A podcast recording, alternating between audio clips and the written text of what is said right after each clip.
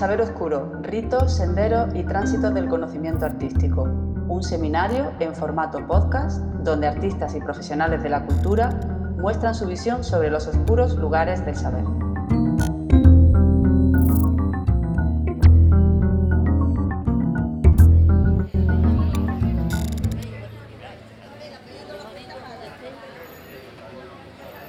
Hola, os voy a contar un poco dónde estamos. Acabamos de llegar a la puerta del teatro, donde se representa la obra Totolín entre dos, que es la última producción de la compañía Etcétera. Y acabamos de entrar por la puerta de carga del teatro. Nos ha abierto este amable señor. Estamos Andrés y yo y vamos a hablar con eh, la protagonista de este encuentro que nos está esperando en el escenario. Así que vamos a ver si encontramos... Sí, es por aquí, ¿verdad? Bueno, esto está lleno de cachivaches, de cajas. En fin, por aquí es por donde entra y sale toda la escenografía de las obras de teatro. Y estamos subiendo por unas escaleras de madera que nos llevan hasta el escenario. Esto está lleno de lucecitas azules, estas que se ponen para que no nos empecemos. Mira, ven por aquí Andrés. Creo que ya hemos llegado. Sí. Qué barbaridad. Estamos detrás de la cortina. Se pierde en el techo, de la altura que tiene. ¿Hola? ¿Hola? Hola Pedro. Hola, Janisbel. Hola, gracias por venir. Gracias por recibirnos en este sorprendente lugar. Bueno, gracias a vosotros por invitarnos. Si te parece, nos vamos a sentar aquí mismo. Sí.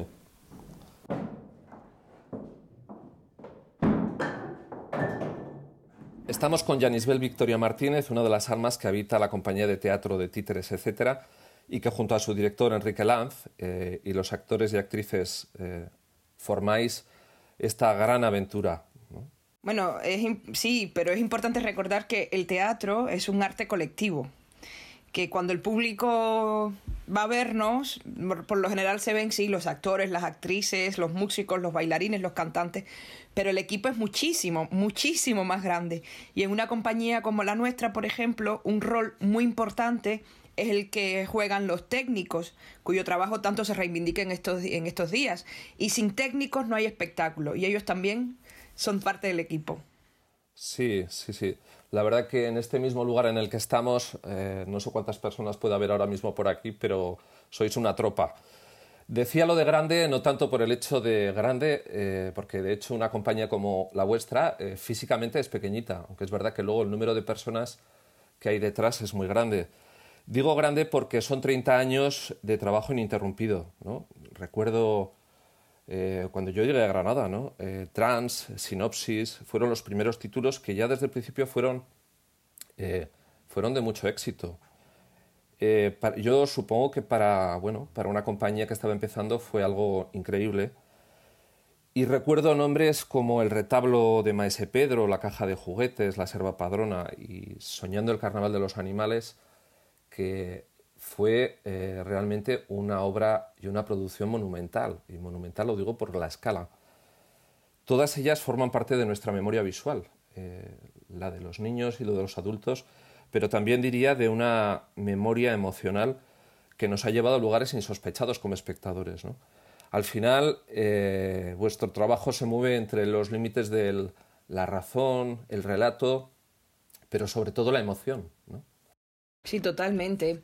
Es un trabajo para nosotros, ese, esa conexión emocional con las personas que vienen a vernos de todas las edades es fundamental. Eh, eso se consigue con un gran trabajo de artesanía teatral. Eh, y a nosotros nos congratula muchísimo saber, constatar que, como dices, algunos de nuestros espectáculos o personajes han formado parte del imaginario de la infancia de muchas personas, fundamentalmente aquí en Granada, que es nuestra, nuestra ciudad, y además que muchas personas han tomado decisiones relativas a su carrera, a sus vocaciones profesionales, como pueden ser músicos o personas de las artes plásticas o incluso actores porque han visto nuestros espectáculos. Cuando de pronto viene un músico que dice yo decidí tocar el violonchelo porque vi Pedro y el Lobo o un actor que nos dice yo cuando pequeño este fue el primer espectáculo que vi con el colegio y me impactó, pues para nosotros es como una satisfacción enorme. Sí, desde luego Granada en ese sentido podríamos decir que tiene una suerte infinita, ¿no? Eh, lo puedo suscribir eh, lo que dices porque desde un centro como la Facultad de Bellas Artes nosotros también hemos podido ver y, comprobar cómo en más de una ocasión se han integrado en vuestro equipo alumnos de la facultad que con el tiempo han acabado creando sus propias compañías, ¿no? Y bueno, hay ejemplos maravillosos. Eh, decía eh, también que, bueno, y recordaba que etcétera hereda una tradición mm, familiar eh, a través de Enrique que arranca con Hermenegildo Lanz y que está vinculada a nombres muy importantes para la cultura de este país como son Federico García Lorca y Manuel de Falla, ¿no? dos, dos nombres que son contemporáneos de Hermenegildo.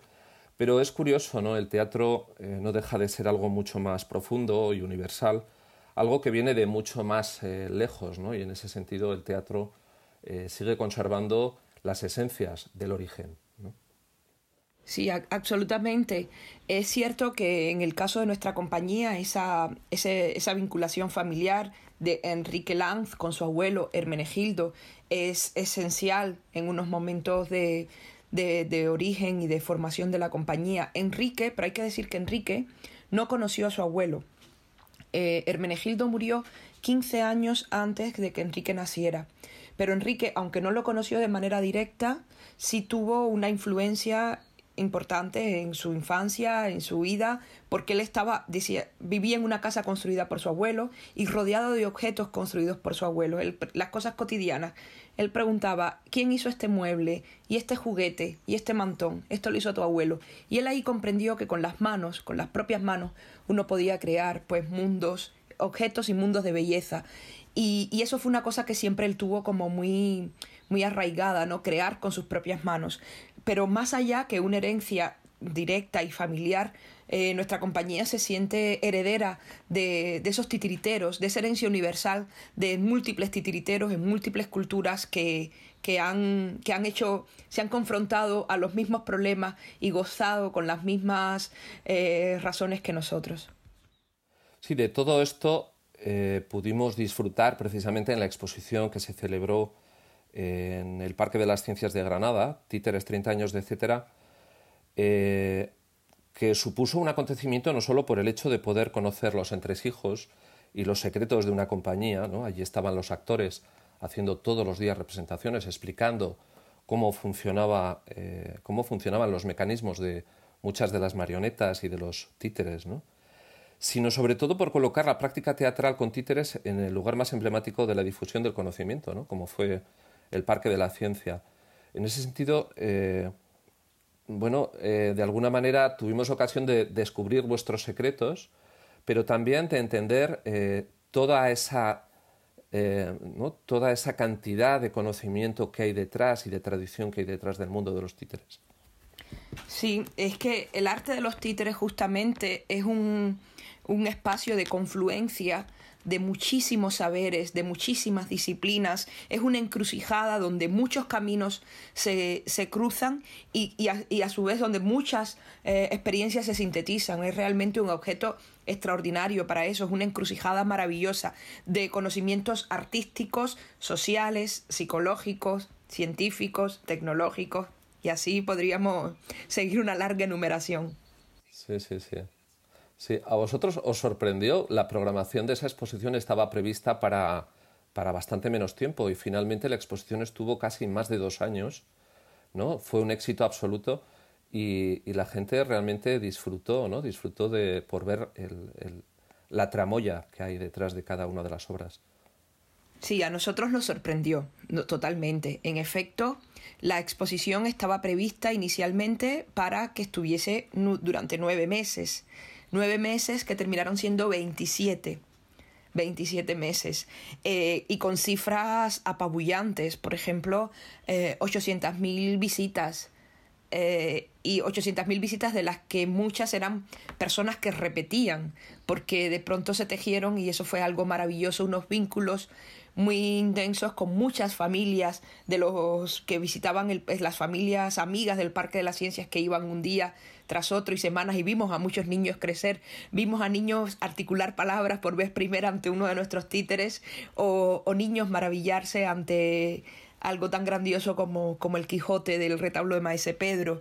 Em, la exposición para nosotros, lo decimos, si pudiésemos resumirla, eh, esta exposición fueron, podría, podríamos decir que ha sido hasta ahora en los ya casi 40 años que tiene la compañía, que el año que viene haremos los 40, eh, la experiencia profesional más bonita, más, más satisfactoria, porque pudimos, aprendimos muchísimo y recibimos muchísimo también. El cariño tan grande que recibimos por, por parte del público, fundamentalmente granadino, no, no tiene parangón. Alguien le decía a Enrique Lanz en uno de los últimos días, y ahora cuando la exposición se cierre, ¿qué yo le digo a mi hija? Esto es como si de pronto nos quitan la alhambra. Y Enrique decía, wow, esto, para, esto, esto que tú me dices es como, vale más que cualquier premio de estos oficiales, ¿no? Para mí el premio es ese, que, que, que, que, estemos en vuestro corazón de alguna manera, ¿no? Ese vínculo emocional del que hablábamos antes. Pero el espacio de la exposición, si, esto, si este éxito se dio, fue sobre todo porque nuestra premisa era que la exposición fuese un lugar vivo, absolutamente vivo. Y, y con esa idea, pues allí realizamos la, creación de dos espectáculos en el año 2013 hicimos representaciones de tres espectáculos, hicimos ensayos abiertos de varios espectáculos, como bien decías, cada día había una especie de visita guiada tres veces al día, que concluían además con talleres de teatro de sombras y así un sinfín de actividades, porque nuestra premisa era siempre la exposición como espacio vivo. ¿Por qué? Porque el títere es algo que se completa, el títere antes de ser un objeto del mundo teatral, el títere es un objeto que pertenece al mundo de las artes visuales. El títere, eh, pero, pero el títere completa su entidad con el movimiento, el títere completa su entidad con la acción. Pero en el marco, es, ese, ese movimiento y esa acción en el marco de un contexto expositivo es difícil de conciliar, es difícil de que se entienda. Entonces, nuestro propósito era intentar que los títeres estén dentro de su hábitat, no exentos de las escenografías, como se suelen mostrar muchas veces, sino totalmente inmersos en las escenografías para las que fueron concebidos, que es un poco su hábitat, y dotarles de movimiento y explicar a su vez eh, la magia, por qué opera, porque eh, el títere quietito es de alguna forma un títere incompleto. Efectivamente, eh, tal y como tú has dicho, eh, en aquella exposición pudimos contemplar eh, la recreación de lo que es un taller de creación, ¿no? donde uno fabrica, imagina títeres, pero también escenografías, ¿no? toda la utilería, los vestuarios, las coreografías, en fin, es mucha producción de fabricación manual, ¿no? es pura artesanía. Y compaginar todo eso no debe ser fácil, y además, eh, de alguna forma, es imaginar esas imágenes, esos, esos objetos, los que eh, son el origen de, ¿no? de la obra. También diría, curiosamente, en vuestra compañía, el diálogo con la música, que es muy importante siempre, ¿no? Música, las imágenes de la música con las imágenes que generan las marionetas, los títeres. Sí, esto desde luego, es como dice nuestro director, hay que ir a pescar a caladeros muy diversos y a veces muy alejados. En el caso del taller de la, de la exposición, para nosotros era evidentísimo, vital que estuviese ese espacio. Eh, nosotros intentamos crear ese taller con un concepto escenográfico, por eso las estanterías, por ejemplo, iban desde el suelo hasta el techo y llegaban a los 5 metros de altura. Eh, y lo que intentamos fue combinar nuestro taller ideal, nuestro taller de verdad y los talleres de los amigos, que, talleres que hemos visitado, porque claro, los talleres son micromundos muy, muy personales, ¿no? Intentábamos, por ejemplo, que no le quitaran el polvo a las lámparas, siempre les rogábamos al personal de limpieza que, que no lo limpiaran todo, que, que para que fuera más creíble ese caos que también suele estar presente en los talleres y que contrasta con esa armonía que se pretende crear cuando el objeto ya está frente al, público, ¿no? Pero en el caso de los títeres, evidentemente es una apuesta que demanda eh, muchísima búsqueda. Estas siglas que tanto se mencionan ahora, el I más D más I, es algo que los titiriteros de alguna manera mm, por naturaleza practicamos y en nuestra compañía aún más porque nosotros procuramos que ningún espectáculo se parezca al anterior.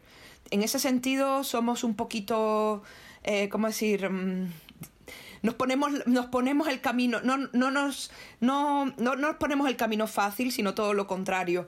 Intentamos que cada nueva experiencia sea realmente un aprendizaje, un ir más allá, un subirnos a nosotros mismos en el listón. Y para eso intentamos que cada espectáculo sea diferente al anterior en cuanto a escala, en cuanto a técnica, técnica de construcción, por los materiales que empleamos, pero también técnicas titiriteras, técnicas de animación.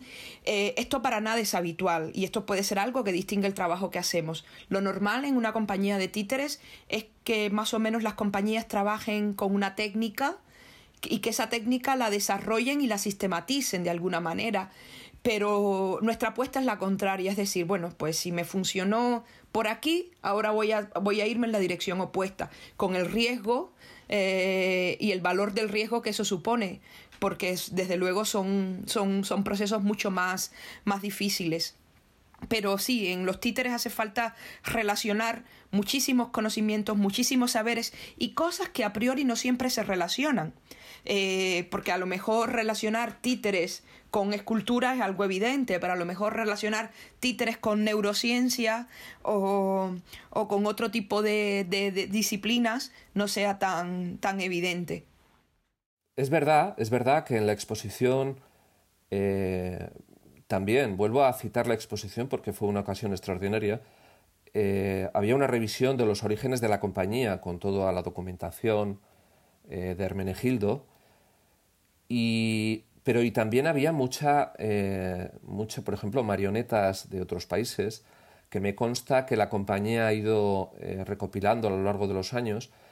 Y me gustaría que nos comentaras un poco el proyecto El alma del pueblo, que es un proyecto que arranca en el año 2009 y que documenta eh, en formato visual proyectos, bueno, tradiciones, algunas de ellas que están desapareciendo y que de alguna manera suponen una responsabilidad por parte de la compañía para eh, hacer un trabajo de investigación y documentación que no suele ser habitual en una compañía de teatro. Sí, este proyecto comenzamos a hacerlo eh, tras el estreno del retablo de Maese Pedro. Justamente porque cuando estábamos haciendo el retablo de Maese Pedro, que fue una producción que, que se extendió durante tres, un, proceso de creación que duró tres años y se estrenó en el 2009 y justo terminando el estreno iniciamos este, este proyecto porque nosotros buscando información para hacer el retablo de Maese Pedro constatábamos algo y es la, el, el vacío tan grande que existe de información visual y de información visual con calidad en el mundo de los títeres, en otras ramas del conocimiento, en la historia del arte en general, por supuesto, y en otras ramas del conocimiento hay múltiples estudios, muchísima documentación, una bibliografía a todos los niveles exhaustiva. Sin embargo, en el campo de los títeres, eh, como estamos justamente en ese intersticio, eh, que formamos parte de varias disciplinas, pero ninguna nos toma realmente en serio, hay una especie de laguna, de laguna de conocimiento, de laguna de información, y no se encuentran muchas cosas, no se encuentran muchas cosas en castellano con calidad y muchísimo menos en el ámbito del audiovisual, los vídeos, etc. Entonces por eso dijimos, bueno, ya que buscamos una información que no encontramos, vamos a ir a las fuentes primeras y vamos a producirla, vamos a crearla nosotros. Ese fue un poco el, origen del retablo de Maese Pedro, del, perdón, del proyecto del alma del pueblo. Y en el país, en el diario El País, sacaron un, un, artículo sobre este proyecto que el título que le puso la periodista de alguna manera resume muy bien el proyecto. Ella le llamó La obra sin fin, porque realmente para nosotros es un proyecto que, al que no le hemos puesto una fecha final, un decline para decirlo vamos a hacer hasta tal fecha, sino es una cosa que vamos haciendo eh, mm, de alguna manera en función de nuestro, del ritmo de la propia compañía, pero también de la necesidad que va surgiendo. Eh, así como hablamos de plantas, especies de plantas y animales que desaparecen, de oficios y de lengua que cada día se van extinguiendo, tenemos que pensar que con el arte de los títeres está pasando algo similar. ¿Por qué? Porque en el siglo XXI hemos conseguido que lleguen hasta nuestros tiempos tradiciones de títeres milenarias con muchísima antigüedad, pero que en el siglo XXI tienen sus días contados. Es lo más seguro, aunque sea muy triste decirlo, es que muchas de esas tradiciones van a desaparecer por causas diversas, pero van a desaparecer. Y nosotros lo que nos hemos dado la tarea es de documentarlas para que quede un, testigo para el futuro. Es un trabajo que hacemos para el presente, pero sobre todo con una perspectiva de responsabilidad hacia, hacia el futuro. No, no, tenemos la posibilidad de parar esa extinción, pero al menos que algún recuerdo de, de ella quede. Y lo que intentamos es documentar estas tradiciones desde un punto de vista casi holístico. No nos interesa solo ese trocito que el público ve el espectáculo. Nos interesa todo lo que hay, toda la sabiduría que hay en torno a la tradición. Cómo vive un titiritero, cómo construye sus títeres, qué herramientas emplea, de dónde obtiene los materiales, qué pigmentos utiliza, cómo integra todos los saberes, cómo aprende, cómo, cómo transmite lo que sabe, cómo ensaya, cómo se transporta, qué conexión tiene todo eso con las culturas, las religiones, las, las danzas, en fin, eh, es un trabajo realmente de, antropológico. Eh, existe la antropología teatral como disciplina y está eh, sistematizada, estudiada con sus términos y nosotros tal, de alguna manera intentamos hacer antropología teatral pero desde el punto de vista titiritero y en un formato visual. Sí. La verdad que efectivamente entiendo que bueno, abordáis un trabajo apasionante de investigación, ¿no? de, de, bueno, de reconoceros y dialogar con manifestaciones teatrales y rituales eh, distintas. Me gustaría preguntarte, el, tu origen cubano, tú naciste en La Habana, eh, te ha permitido conocer experiencias teatrales tan singulares como por ejemplo la Cruzada Teatral de Guantánamo Baracoa, que es un movimiento cultural eh, cubano que sucede todos los años, en una tierra en donde se cruzan bueno, tres tradiciones muy importantes, tres corrientes, ¿no? donde se produce una eh, hibridación entre lo que es el Caribe, sobre todo la influencia muy poderosa de África y la europea, ¿no? y cómo todos hemos visto y todos eh, hemos podido contemplar el sincretismo a nivel religioso, ¿no? que es una consecuencia eh, muy interesante. ¿Cómo, ¿Cómo, de alguna forma, este punto de vista caribeño, cómo te, ha, cómo te sitúa a ti? ¿no? ¿Qué, ¿Qué, perspectiva diferente te ha generado? Bueno, yo creo que no, me podría, si tuviera que, pensar en qué me, ha, qué me ha dado el Caribe de una forma diferente, es sobre todo una relación con el tiempo desde el presente. Es decir, en el, en el Caribe, bueno, yo no puedo generalizar, el Caribe es un territorio también amplio, pero en Cuba algo que tenemos en común, eh, la mayoría de los cubanos, es que a diferencia de otras culturas que se planifican con un tiempo, que se proyectan hacia un futuro, nosotros, nuestra manera de, proyectarnos está siempre en el presente. No, no, cuando yo llegué a Europa y me decían, esto es para dentro de tres años, dentro de cuatro años, yo decía, ¿cómo? ¿Cómo es posible? Para nosotros solo existía el presente y el conocimiento del pasado, desde luego, pero no esa planificación hacia el futuro. Pero en el tema del, sincretismo, del que tú, que tú mencionabas, el sincretismo religioso en Cuba es algo que está intrínsecamente presente en la, en la vida cotidiana de cualquier cubano, desde la forma de cruzar la calle hasta la manera de recoger un camerino en el teatro. Entonces, eh, nosotros somos realmente ese crisol donde se mezclan, por supuesto, eh, dos grandes ingredientes que son Europa y África, pero también, sobre todo en esa zona de, Guantánamo, eh, es una de esas pocas regiones en Cuba donde se conservan digamos, en, orígenes vinculados con las etnias indígenas que había antes de la llegada de, la, de los colonos españoles, que no, no, se conservan en todo el país, solo en una zona, en una parte que es Guantánamo. Y también Cuba tiene, tuvo muchísima influencia de la cultura china. Entonces realmente somos ese todo mezclado, donde si algo podemos poner en valor también eh, es, que, es, es que en la unión está la fuerza, nunca mejor dicho, que realmente esa esa, diversidad nos hace, nos hace más fuerza y que la, variedad cultural, la diversidad cultural es una riqueza siempre, no, no una pérdida. Bueno, eh, me gustaría que profundizáramos en, en, otra idea que late detrás de lo que significa el teatro.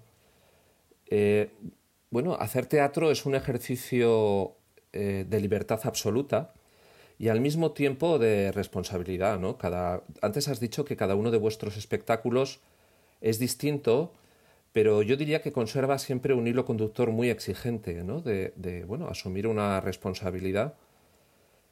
La relación entre, por ejemplo, entre todas vuestras obras y la música, que cada espectáculo tenga una estética diferente, en efecto, aunque cada espectáculo pretendamos que sea diferente, hay una savia común que los hila. Hay, hay pues muchos ingredientes en, en común. La, la investigación mm, técnica, estética, eh, histórica para crearlos, desde luego, y la vinculación con la, con la música. En nuestra compañía trabajamos fundamentalmente representando con títeres obras del repertorio musical. Entonces, la música es la, la materia prima eh, primigenia con la que partimos para crear los espectáculos. Y es la música la que nos da las pautas para sobre ella vertebrar eh, articular lo que, lo que a nivel escénico y plástico queremos, queremos hacer. Nosotros nos ponemos al servicio de esas obras y también, algo muy importante en nuestro trabajo, nos ponemos al servicio de las intenciones de los compositores. Normalmente trabajamos en espacios que se supone que deben eh, defender la, la, la riqueza de un patrimonio musical, como pueden ser los teatros de ópera o los festivales de música. Digo se supone porque no siempre en la realidad es lo que hacen, pero, pero se supone que debería ser esa sumisión pública y nosotros intentamos ser consecuentes con ello y, respetar las voluntades de los compositores. Hoy, en estos días, vivimos eh, una realidad eh, inesperada, sorprendente y, extraña. Eh, y todos salimos a la calle enmascarados, todos salimos con este pequeño elemento que nos protege o que nos hace pensar que nos protegemos o protegemos a los demás. ¿no? Curiosamente, el teatro es un ejercicio de desdoblamiento, de, representación, eh, de ser quien se quiere ser o quien, uno quiera ser, utilizando la máscara para no solo crear personajes, ¿no? sino para sugestionar al espectador desde lo que se oculta. La máscara supone, como he dicho, siempre un ejercicio de, desdoblamiento. Esto es algo muy antiguo, es algo que viene desde, desde la antigüedad y yo diría algo que uno puede encontrar en todas las culturas, ¿no? Sería casi como una condición eh, de lo humano, algo que enlaza eh, la representación, lo lúdico, pero también lo religioso, lo místico, eh, una manera de entrar en, otra, en otro tipo de realidades. ¿no? Me gustaría que nos explicaras un poco también, en ese sentido, cómo la compañía aborda. E, e, ese sentido profundo que tiene la máscara, ¿no? el, construir personajes. Bueno, la, la, máscara, si nos remontamos un poco a sus orígenes, tenemos que irnos hasta la prehistoria. Y aquí en España tenemos un ejemplo maravilloso que lo encontramos en, en Cantabria, en una cueva que se llama la Cueva del Castillo, en Puente Viejo, muy cerquita de la cueva de Altamira. En Puente Viejo en esta, en esta cueva hay una figura que le llaman el hombre bisonte. Y es una estalat, eh, estalatmita que tiene en sí misma eh, las tres artes del paleolítico, pintura, grabado y escultura, porque la estalatmita tiene la forma natural que ha ido cobrando a lo largo de los siglos, pero sobre su, en su base tiene eh, grabado, pintado y tallada tallada la imagen de un hombre bisonte. Dicho así, es un poco abstracto, pero yo, yo les sugiero a quienes nos escuchen que busquen las imágenes, porque una imagen vale más que mil palabras, para que se entienda mejor de lo que hablo, de, esta, de este hombre bisonte tan maravilloso. Pero lo que a nosotros nos resulta como titiriteros aún más eh, eh, grandioso es que este hombre bisonte, si uno lo, si esa estalagmita uno la ilumina, en la pared del fondo de la cueva, la sombra que proyecta es la sombra del propio hombre bisonte. Y además moviendo, pero el, hombre bisonte que es, se supone que fuese una persona que portaba sobre sus hombros la cabeza de un bisonte, la cabeza real de un bisonte, o sea, una máscara de bisonte, la propia piel o cabeza del animal como máscara. Ahí hay como ya una primera eh, vinculación con esa, con, esa, con esa máscara y con esa transformación del cuerpo humano. Y algo interesantísimo también que, que, argumenta el uso de la sombra en este caso es que la, mm, en la pared del fondo de la cueva, según uno mueve la, la, luz, hay unas patas del bisonte que están grabadas en la pared del fondo, o sea que con la sombra y el grabado es que se completa la, la, imagen del hombre bisonte. Lo que a nosotros nos dice que en el paleolítico, además de la pintura, la escultura y el grabado, también podríamos hablar de otras disciplinas como podrían ser la sombra, como podrían ser la, la utilización de la máscara. Y para nosotros de alguna manera también los orígenes del, del teatro de títeres se sitúan ahí, en esos puntos donde el hombre comienza a animar la luz, donde el hombre comienza a, jugar con, la, con las máscaras. Y las máscaras a lo largo de la historia han tenido funciones muy diversas. Hoy nos protegen, hoy son esa barrera en nuestra, día, en nuestra vida cotidiana para protegernos y proteger a, a las personas que nos rodean. Pero las máscaras han servido para ritos iniciáticos diversos, han tenido un uso en la agricultura, por ejemplo, para cazar. La verdad que sí que, bueno, estamos ahora mismo aquí en este lugar tan sorprendente entre cajas y todos estos cachivaches, ¿no? Los, todos los eh, mecanismos que tiene el teatro. Esto nos recuerda bastante a una cueva, a un lugar de, bueno, donde se ponen en juego las, la, la, penumbra y las sombras, ¿no? Estamos escondidos de los focos, en la oscuridad del teatro, detrás de una máscara. En fin, una historia dentro de otra historia.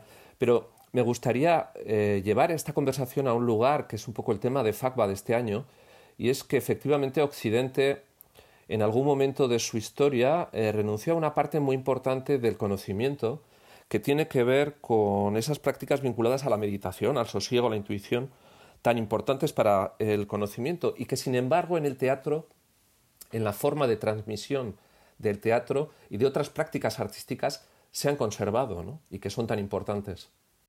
En la historia del teatro y en la de los títeres en particular, eh, el, el, conocimiento se ha transmitido siempre de generación en generación, fundamentalmente de padres a hijos. Como en tantísimos oficios tradicionales, si tu padre era panadero, lo más probable es que tú también. Y, y, si tu padre era titiritero, lo más probable es que tú también. Siempre que fueras chico. Porque también en esto el tema de los géneros ha tenido una incidencia en varias, en varias culturas. Eh, en Mali, por ejemplo, el, el teatro de, algo muy, es algo que a mí me apasiona contar porque revela mucho esto que tú dices, de cómo el conocimiento puede tomar otras, otros caminos. El, en Mali, por ejemplo, antes de que llegaran los colonos franceses, eh, la manera que la sociedad maliense tenía de educar a los más jóvenes, a los niños, era a través del teatro de títeres. La escuela, tal y como la conocemos nosotros, que hoy existe allí, la llevaron los franceses. Pero antes ellos estaban asociados en, en, asociaciones que podrían ser los equivalentes a nuestra primaria, a nuestra secundaria, y era a través del conocimiento del arte de los títeres, con un conocimiento muy integral donde los niños de esas comunidades aprendían lo que necesitaban conocer para sobrevivir y desarrollarse en esas comunidades. Y además de una forma muy bonita. Por ejemplo, si tomamos el ejemplo de la primaria, la primaria para ellos tenía cinco años. El primer año era el año del león. Eh, y los años tenían nombres de animales. León, perro, gallina de Guinea, eh, rana y, y pájaro. Esos eran, son los cinco, los cinco años de su primaria. Y a través del estudio de estos animales, eh, por ejemplo, en el año del león, ellos aprendían, que era el primer año, aprendían el valor de la autoridad, de la jerarquía, pero para hacer el baile del león, la danza del león, la máscara del león, había que aprender con qué madera hacíamos la máscara del león, en qué momento del año, de qué árbol provenía, con qué, con qué plantas se conseguían los pigmentos para hacer esa, esa máscara, en qué momento del año había que hacer todo esto en función del clima. Estas podrían ser pues conocimiento del medio, como le llamamos eh, aquí. Había que aprender el canto, la música, la danza, un trabajo en equipo. Y así los chicos, eh, los jóvenes iban adquiriendo esos conocimientos, además con un valor también eh, ético y moral. Por ejemplo, el último año de la primaria es el año del, para ellos es el año del perro, y así aprenden el valor eh, maravilloso de, la amistad y de la fidelidad. Eh, en muchas culturas los títeres se han transmitido así. En Vietnam, por ejemplo, algo muy interesante es que los títeres solo lo practicaban los hombres porque allí cuando por tradición cuando la mujer se casaba iba directamente a vivir a la casa de, de, la familia del marido. Entonces, si una chica aprendía el arte de los títeres, lo transmitía a la nueva familia y ya no. Había tanto secretismo que ya no valía, por eso solo lo hacían entre hombres. Eh, la palabra en francés existe una palabra que a mí me parece maravillosa que se dice en secreté la marionnette. Eso es ponerle los hilos. Porque también en Occidente, hasta hace muy poquito, el arte de los títeres ha sido algo vinculado como los trucos de los magos, algo que tiene que ver con, un conocimiento oculto, eh, secreto, muy personal. Eh, secreté la marioneta es ponerle los hilos, poner, y todavía es un término que se utiliza hoy. En, en, Occidente todo esto ha comenzado a cambiar, pero hace muy, muy poquito tiempo. Hasta hace nada, nuestro, nuestro, nuestro saber también era de alguna forma oculto y, y secreto. Sí, sí, sí. Sí, Occidente, la razón occidental, ¿no? O sea, ha ido aplastando, ha ido aminorando esas otras formas de aproximación que afortunadamente el teatro o las artes plásticas, la música, ¿no? todavía tienen esa capacidad de, bueno, de transmitir. Bien, Janisbel. Eh... Pero hay una cosa. Dime, dime. Hay una cosa, Pedro, si me permites eh, agregar ahí, que en Occidente, aunque ha, tenido, ha ido teniendo otro uso y otro valor, eh, eh, ahora, pienso, ahora pienso en otro uso maravilloso en China, que para ponértelo como ejemplo contrastado, eh, en China, el, el, teatro de guantes en China históricamente era una manera de contentar a los dioses. Era la forma barata de hacer un espectáculo para goce de los dioses, no de, los, no de las personas de carne y hueso, no de los, de los humanos, de los mortales. Entonces, era la manera barata de hacer la ópera, la ópera china, que por lo general necesita un despliegue muy grande de actores y de medios, los templos no, la no se podían permitir pagarla. Y entonces invitaban al titiritero de la zona para que hiciera lo mismo en pequeñito, con sus títeres. Y así los dioses estaban contentos.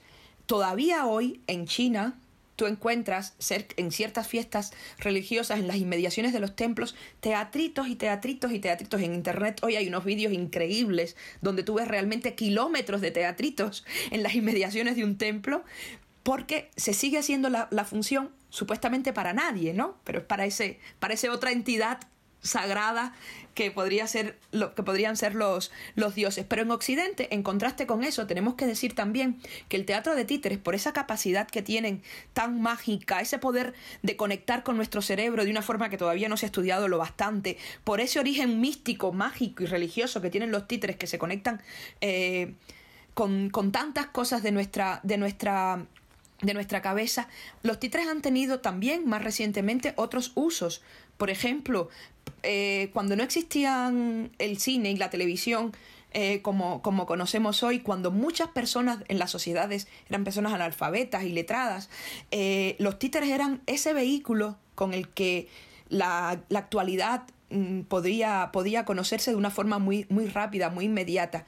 Por poner un ejemplo, la palabra guiñol, que tanto se emplea en nuestro idioma casi como sinónimo de teatro de títeres, eh, guiñol es el nombre de un personaje francés que surge en el siglo XIX, en pleno momento de la Revolución Obrera eh, los trabajadores de la seda en Lyon están en plena revuelta obrera reivindicando muchos valores y Guiñol surge como la voz de la clase obrera y en las tabernas los obreros sabían de las reivindicaciones y de, los, los detalles de la lucha gracias a las escenas de Guiñol.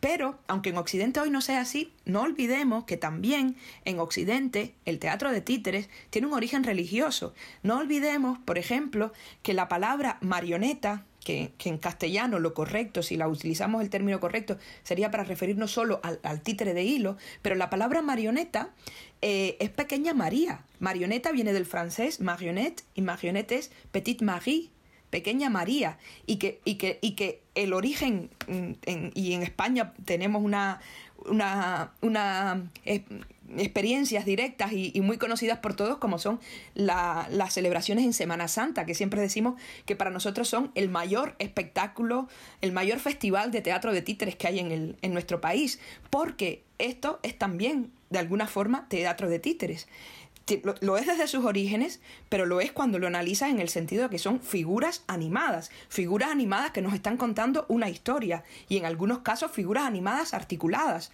Y tenemos un ejemplo maravilloso muy cerca, como puede ser en Almuñécar la celebración de El Paso, que es un auto sacramental que, se hace con figuras. Eh, efectivamente, todo esto que estás diciendo eh, es cierto, eh, quizá lo que tenemos que hacer es volver a mirar a nuestras propias tradiciones que forman parte de lo cotidiano y por lo tanto muchas veces perdemos la perspectiva del valor que tienen, el valor profundo que tienen. Y, ocurre también en las artes plásticas. Los límites entre el arte y el ritual o entre lo religioso y lo artístico muchas veces casi casi desaparecen. El arte del siglo XX está lleno de preciosos ejemplos donde bueno, el artista juega a ser un chamán o, donde el chamán es un artista, ¿no? Ahí los viajes de ida y vuelta son, son importantes. Y con esto me quedo un poco, eh, Janis Bell. Bueno, eh, también un, aspecto que os toca desde el punto de vista humano y que me parece muy importante, ser titiritero es ser alguien que asume eh, bueno, una rutina de vida, de viaje, de ser bueno, de ir con los bártulos, moviéndose de un lugar a otro del mundo, y en ese sentido, eh, entiendo que es una actitud vital eh, muy exigente y muy dura, entre comillas, ¿no?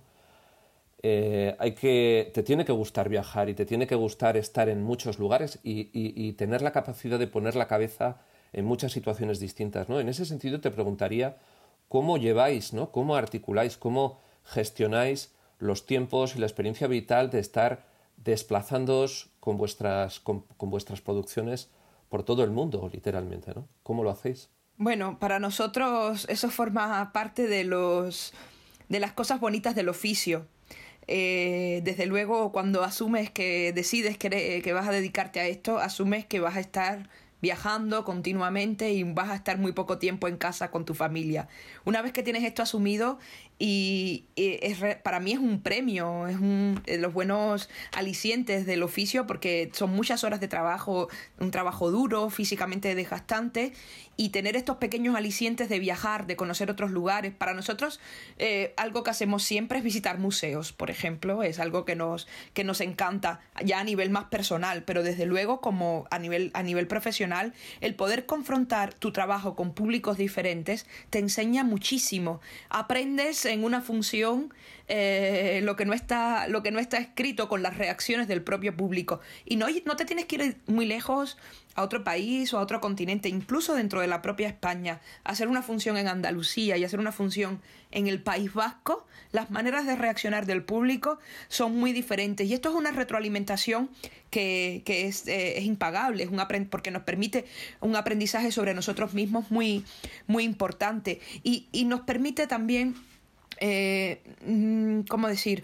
Eh, tener que la empatía sea algo que, que, se dé de forma natural, cuando te pones continuamente en el lugar del otro, cuando tú siempre estás, eres tú el, el, que llega, el extranjero de alguna manera, el que llega a otro, a otro sitio y aprender mucho de lo que hacen los demás, observar lo que hacen los demás.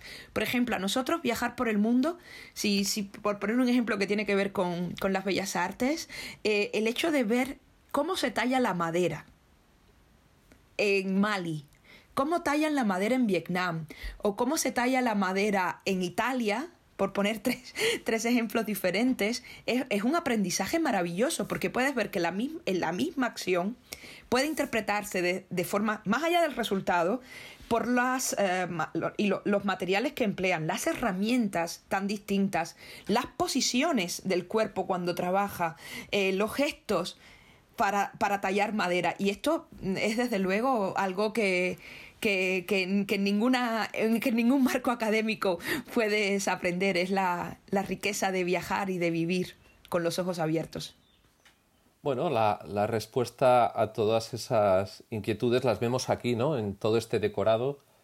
Aquí tenemos en una caja a Totolín junto a nosotros, que es la obra que estáis representando ahora mismo, la última puesta en escena, que nos está mirando perplejo Totolín a, a Yanisbel y a mí, que somos dos personajes de carne y hueso, charlando de este oficio que hunde sus raíces en las tradiciones culturales más, más ancestrales, ¿no? Eh, despedimos a Totolín. Bueno, en octubre pudimos disfrutar del estreno de esta obra en el Centro Federico García Lorca, que curiosamente incorpora en este caso la obra, digamos, la música en directo, que está ejecutada por Leo Lanz, eh, y, que recupera también la imagen del payaso, que es algo eh, que forma parte de la tradición del teatro, de los cómicos, que mm, nos coloca frente a ese límite interesante, ¿no? De entre lo ingenio y lo profundo, la sonrisa y la melancolía, el humor y la sátira, o algo tan, eh, tan profundamente humano como reír llorando, ¿no? Eh, esa imagen que todos tenemos de payaso con la sonrisa pintada llorando. Eh, mm, ¿Por qué esta recuperación, en este caso, de la obra, de la imagen del payaso?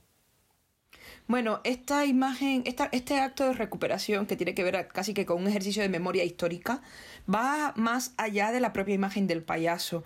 Eh, tiene que ver, Totolín es originalmente el nombre de una marioneta que Hermenegildo Lanz, el abuelo de Enrique, como decíamos antes, eh, construyó en los años 40.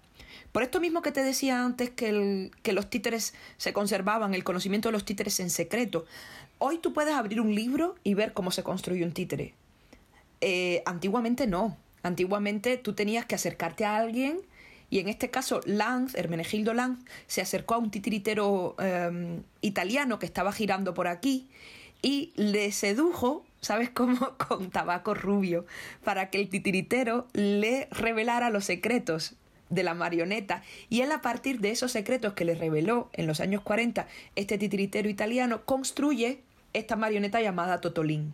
Una marioneta en plena posguerra, no, no olvidemos, que no tuvo, no, no la utilizó él propiamente en ningún espectáculo. El hijo mayor de Hermenegildo Lanz que se llamaba como él, se fue a estudiar arquitectura a Madrid y se la llevó casi como mascota y ese fue la vida que tuvo la, la, marioneta, pero sí, la, sí que tuvo una vida en otro ámbito que fue un ámbito literario.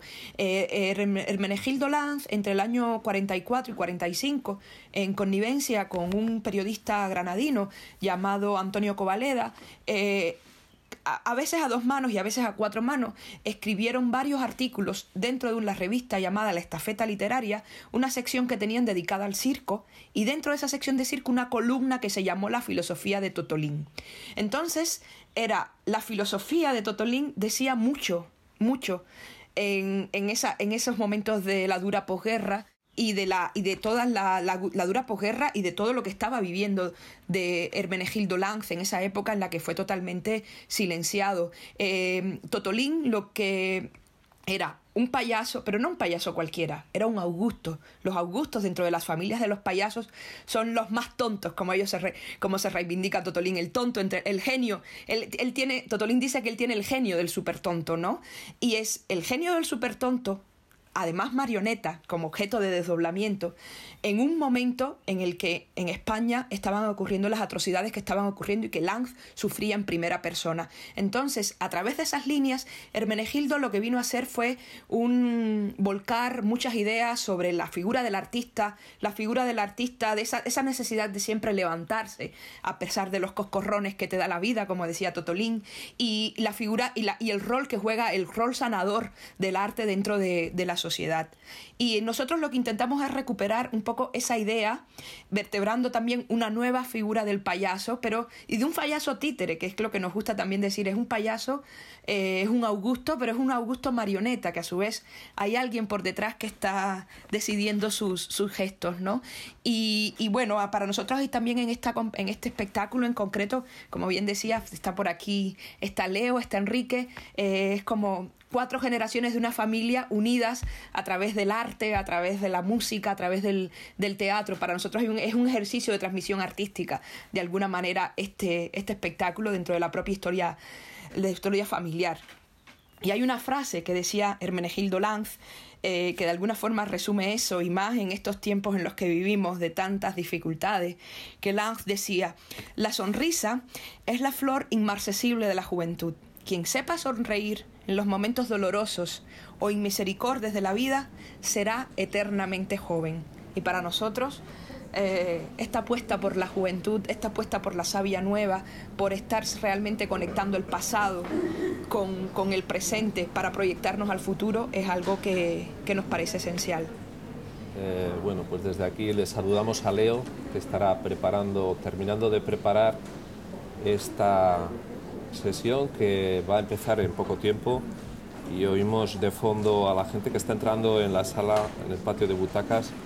Así que nos marchamos dándoos las gracias y felicitándoos por, este, por esta nueva producción y por vuestro trabajo tan, tan importante, por la, el valor tan importante que tiene gracias a vosotros. Nos tenemos que ir a preparar las cosas, os tenemos que dejar porque tenemos ya que empezar a hacer toda la, a ultimarlo todos los detalles, ¿vale, Pedro? Muy bien, nada, se levanta el telón entonces, de acuerdo, y nada, de nuevo, gracias, gracias por vuestra, por este ratito que nos habéis dado y hasta pronto. Adiós, hasta pronto.